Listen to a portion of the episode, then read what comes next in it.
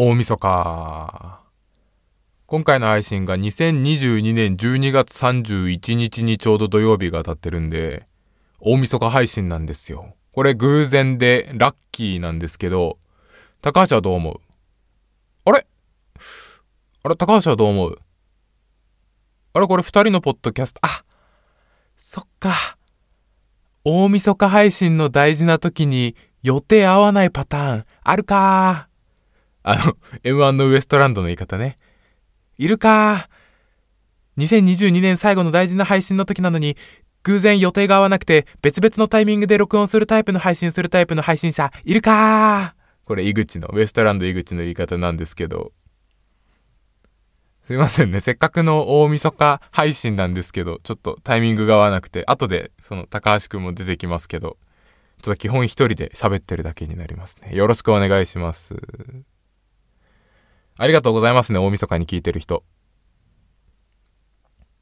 大晦日らしい話ということで、喋ってくんですけど、やっぱ断捨離結構好きで、物何でも捨てるんですけど、こう、物だけじゃなくて、最近はこう、クレジットカードとかの断捨離にハマってて、で、今年こそ解約してやるぞっていうのがあって、楽天カードのゴールドカードを持ってるんですよ。年会費2200円のやつ。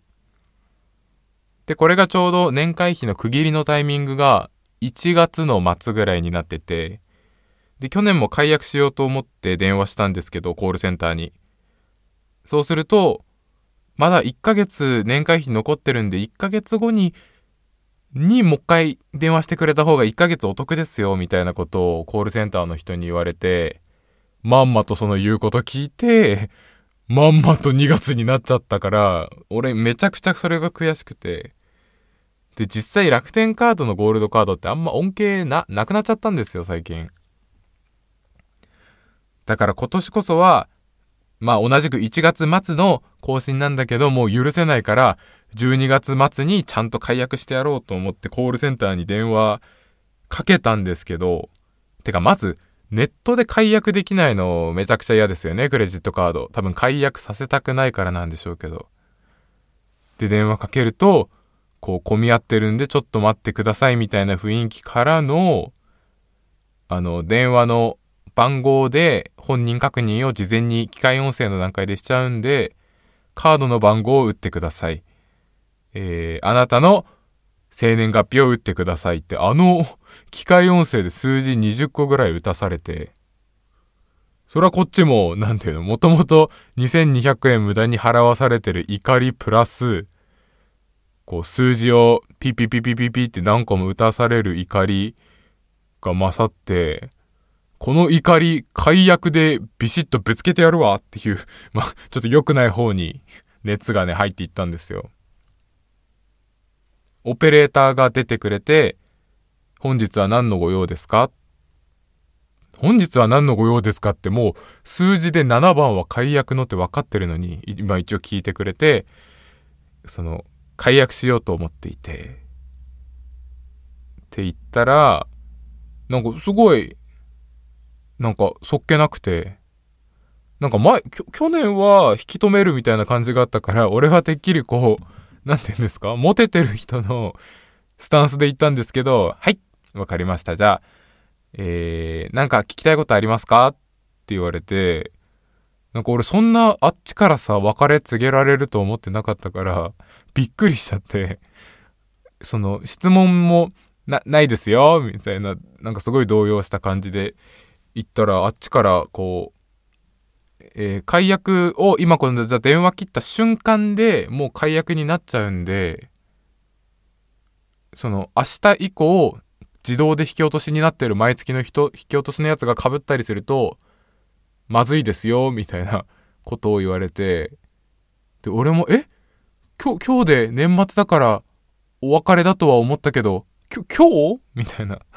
今日今日ですか？っていう気持ちになってまた動揺してだからなんか意味もなく、はいはいはい、それはじゃあ、えー、まあじゃあ、使えなくはなるけども、えー、確認はできるということですか？みたいな、その、使用履歴の確認はできるということですね？みたいな。なんか 聞かなくてもわかることを聞いたりしてですね。時間を潰しちゃったんですけど。いやーカブトです。すいませんね。なんかもじもじした話で。これってな俺らってこんな高橋に聞きたいんですけど。俺らってこんな別れ方するしかなかったのかな？あそうですね。いや、でも、まあ、やっぱ不意のことに対応できるかどうかっていうところはやっぱりね、我々28年生きてますから、そこのところはね、しっかり対応していきたいなとは思いますけどね。えー、あとその、ですから、あのー、まあ。それだと両方泣いて終わりになっちゃいますよ。うん。え？うんうんうんうんうん。じゃあ、えー、タイトルコール参りましょう。はい。あばらや204号室 R! すいません、大声風の小声で。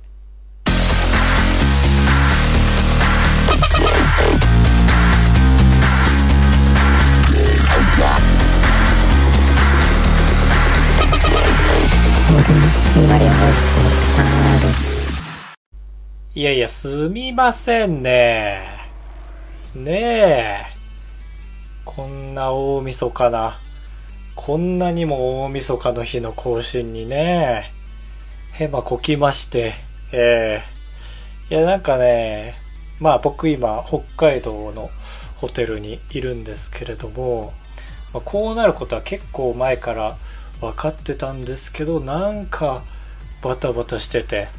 で、一応、かぶとくんにもちらっと言ったりはしてたんですけど、かぶとくんもすっかり忘れてて、で、僕が、そうですね、旅立つ、先ほど到着したんですけど、夜中に、やばい、水曜日、仙台おらんやんってなって、まあ今このようなね、素晴らしい、まあなんだかんだね、いつもと同じ感じになってるとは思うんですけども、えー、ということで、まあ、大晦日、まあ、聞いてる人からすればもう2023年になってる人も多いんじゃないですかね。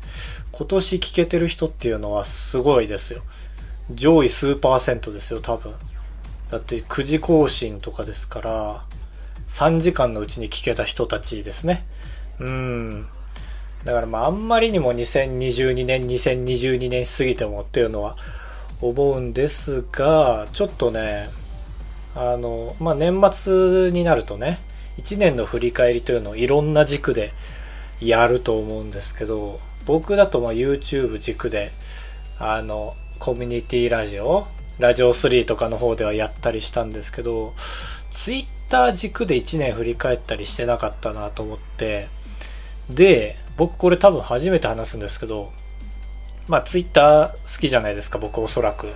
皆さんと同じぐらい。うん。ポッドキャストまでたどり着けてる人はおそらくツイッターもしっかりやってる方だと思うんですけど、なもんで、だもんで、あの、僕はね、ソーシャルドッグっていう有料のサービスに登録してて、そうするとあの、ツイッターってあれじゃないですか。フォロワーさんを並べ替えたりとかできないから、たまにねフォロワー数の多い人にフォローされてても気づかないみたいなことがあって僕いつからやってんのかなこれ。ちょっと覚えてないけどでもとりあえずこれでのおかげであの謎解きのねクイズ作家の松丸良吾君にフォローされてることに遅れて気づいたりしたんですね。なんでツイッターの分析はソーシャルドッグが強いんですけど、僕の使ってるものの中では。このソーシャルドッグが、この1年の中で、どのツイートが一番いいね数もらったかみたいな並べ替えができることにさっき気づいたんですよ。何喋ろうかなとか思いながら。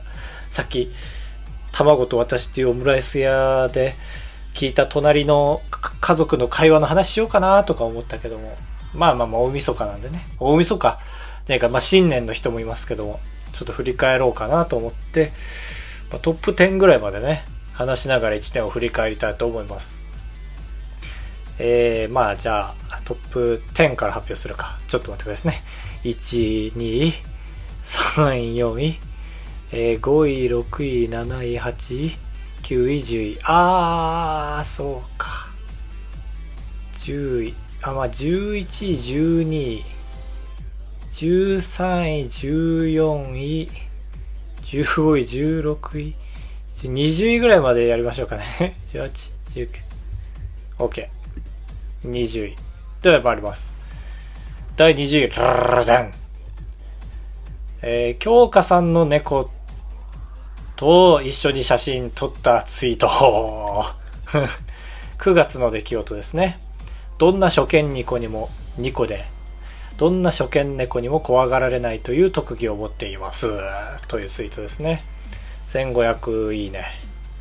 これによって何人増えたかとかはわかんないですけどね。まあ、僕、あんまり自撮り載せないので、これは珍しいツイートだったんじゃないでしょうか。えー、どんどんいきます。第19位。1月。謎の日本人和服集団からマイケルへ誕生日メッセージが来ました。これあれですね。だから、これも今年流行ったやつですよね。あの、外国人が日本人のお祝いのメッセージを送ってくれる。えー、たけし、たけし、誕生日、誕生日おめでとう、おめでとう、これからも、これからもよろしくね、うわって踊り出すみたいなの日本人バージョンのコントを撮ったんですけど、これ以降はね、日本人バージョンの正式なサービスとかも出始めましたよね。うん。出るだろうなと思って、これは早めにやんなきゃって思ったんですけど、これも1600いいね。いいですね、ツイッターやっぱり初めてお会いする人たちにたくさん出会えて、こういうなんか伸びるものを出すとね、そういうロマンがあります。18位、ダガダガダン。モータースクールの案件。案件みたいなもんがこうランキングに食い込むっていうのはもうとてもいいことですよ、これは。このラジオはぜひ、プロモーションに使っていただきたい、僕の。うん。これね、モータースクールの CM を、まあ、案件なんで使わせてもらえるってことになったので、の僕が再現したバージョンとこう上下で並べてね、できたんで非常に、まあ、モータースクールの CM なんて青森でしか流れてないですから、本来。こうできたことで、まあ、伸びやすくなったと言えましょう。これが8月。ね。まあ、今年は結構この時だけ盛り上がったみたいな感じじゃない年だったんで見てて楽しいですねこういうの。散らばってますね1月8月って。第17位ぐらいもうちょっと数字1回割愛しますね。分かんなくなってきちゃった。こちら。坊主さんのリツイートしたツイート。青森県ではこの人が有名人ってやつ選手権の入選に僕が入ってたツイート。これ嬉しいですね。坊主さんっていうね、ランキングをよく発表する人がいて、で、その青森の有名人ってやつ選手権で僕が、えー、ニャンゴスター、ピコ太郎、ビートマリオ、えー、オーリンちゃん、アマザラシ、アマザラシさんって誰だっけ？覚えてないけど、に並んでランクインしたということですね。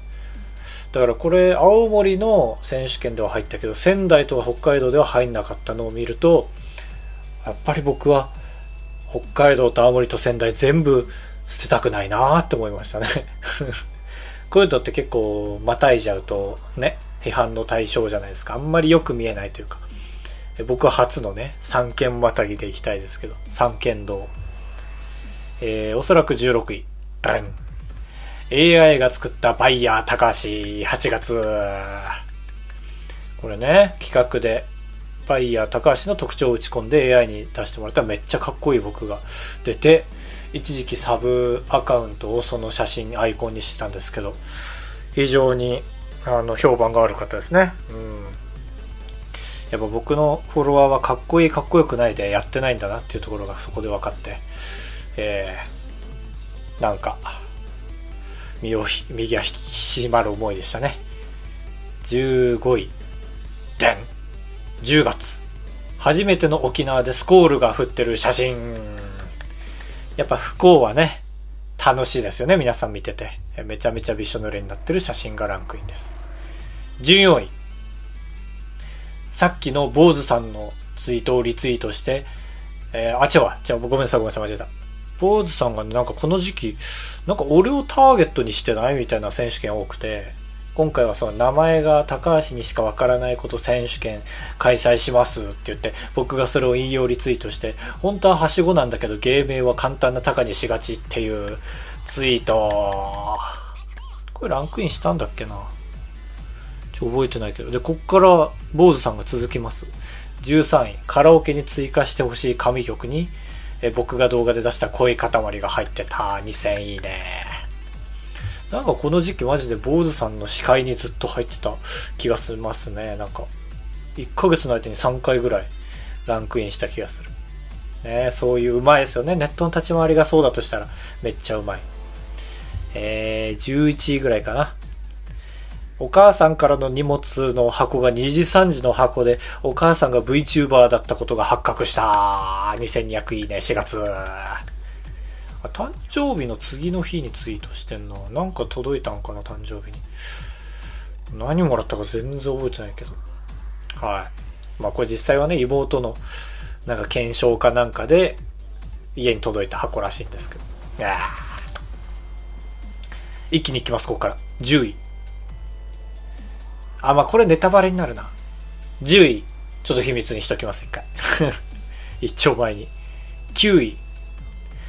仙台大観音っていうでかい観音があるんですけど、それ Google マップで見たら、仙台大観音、大観音人間判定されて顔にモザイク入ってるネタ写真2600いいね。えー8位。キモすぎるカラオケのリツイート動画。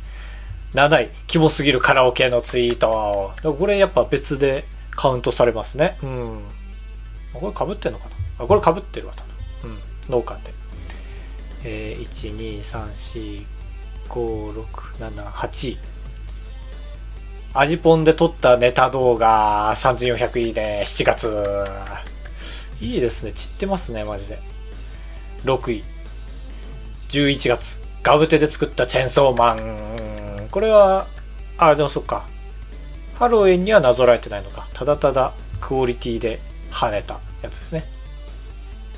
で、5位も飛ばしまして、秘密にしまして、4位。これまた坊主さん。今年紅白に出てほしい人に入選。あ、こんなに構ってくれてたんだな、坊主さん。えー、1、2、3、4位。9月。人生ゲームの脱税してるじゃんっていう企画の切り抜き。これは嬉しいですよ。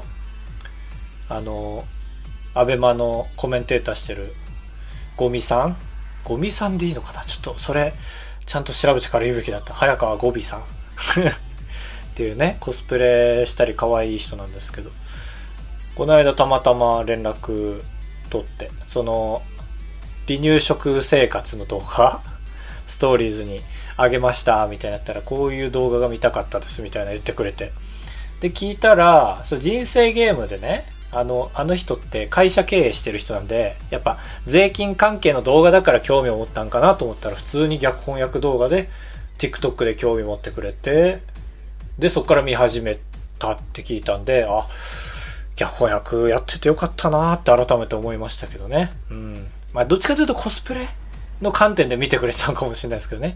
あの、逆翻訳始めたての時って逆翻訳ハマってくれた人もそうですけど、コスプレ界隈の人もね、すごいなんか、絡んでくれたんですよね、ツイッターで。うん。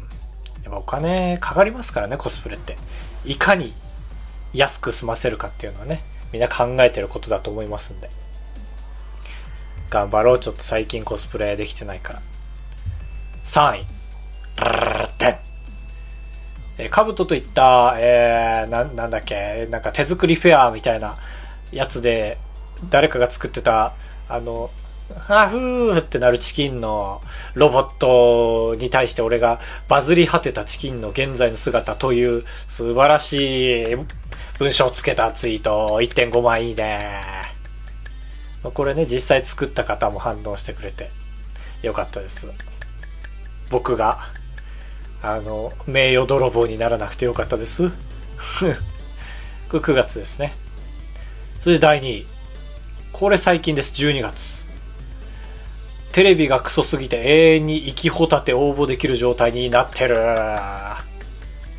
これ仙台のウォッチンっていう番組見てたんですけど、なんか久しぶりにテレビつけたからかね、なんか生きホタテの検証画面で止まっちゃって、だ怖くて、え、やばいやばい、放送事故見てるかもしれんと思ったら、マジで俺のテレビがクソだっただけっていう感じでしたけど、これが人知れず実は伸びてました。あんまり知られてないと思うんですけど。そして第1位が、えー今まで5位とか、えー11位 ?8 位ぐらいかな。えー秘密にしてた全てです。でん。旅くじの動画で沖縄に行くことを動画に出す予定がテレビで取材されて普通にネタバレされたその日の夕方に。5万いいね。まあ不幸が好きってことですね。皆さんはねもうこう悲しいことが発覚しましたけどこの振り返りで。うーん。まあねいっぱい行動すればそれの数だけ不幸なことは起きますから。不幸なことをいっぱいね浴びようというよりは来年今年ですか？2023年も引き続きたくさん行動していこうというふうに思ったんですけどもそこら辺かぶとさんどう思いました？あこうあ来るとこういう感じなんですね。えー、行動ちょっと抽象的すぎるな。抽象的行動した方がいいですよ。走ったりね。図書館に行ったりね。市役所行ったりね。公共交通機関を使おうって話ですよね。はいはいはい。OKOK あまだある。あここの時間長くて。なるほどね。あなるほどね。なるほどだわそれは。うーん。ねえ。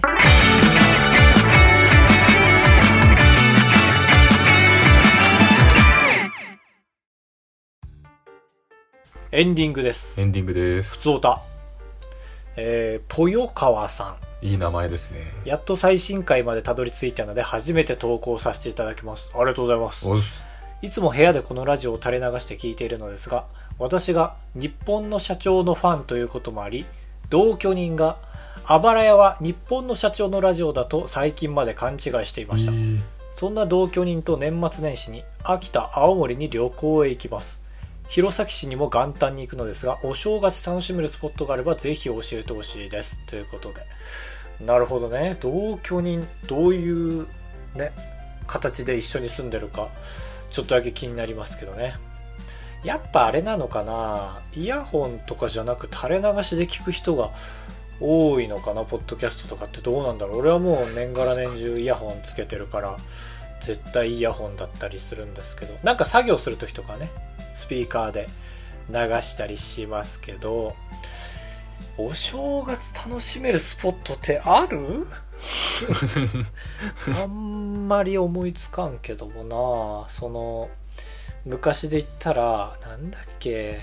名古屋あたりか兵庫あたりかな。からなんか正月朝フェリー乗るみたいなプランがあってへフーェリーの上で初日の出見れるみたいのはやったことあるけど簡単でしょ？弘前、まあ、ここは僕が答えるよりもかばとさんなんかあります？あ今度は具体的な質問。えーとですね弘前市に来るということでえー、なんもないですね。神社とかお餅を食べるとかそういうことをするといいと思います。うん。ああと俺が個人的に行きたいのは三重の24時間夜通しでやってるパチンコ屋さんに行きたいです。はえびっくりした。はー。なるほどね。そうそうそうはいはいはい。分かってくれたかこれはぜひそちら行ってみてください。ありがとうございました。ということで2023年も引き続きあばらや204号室ではメールを募集しております。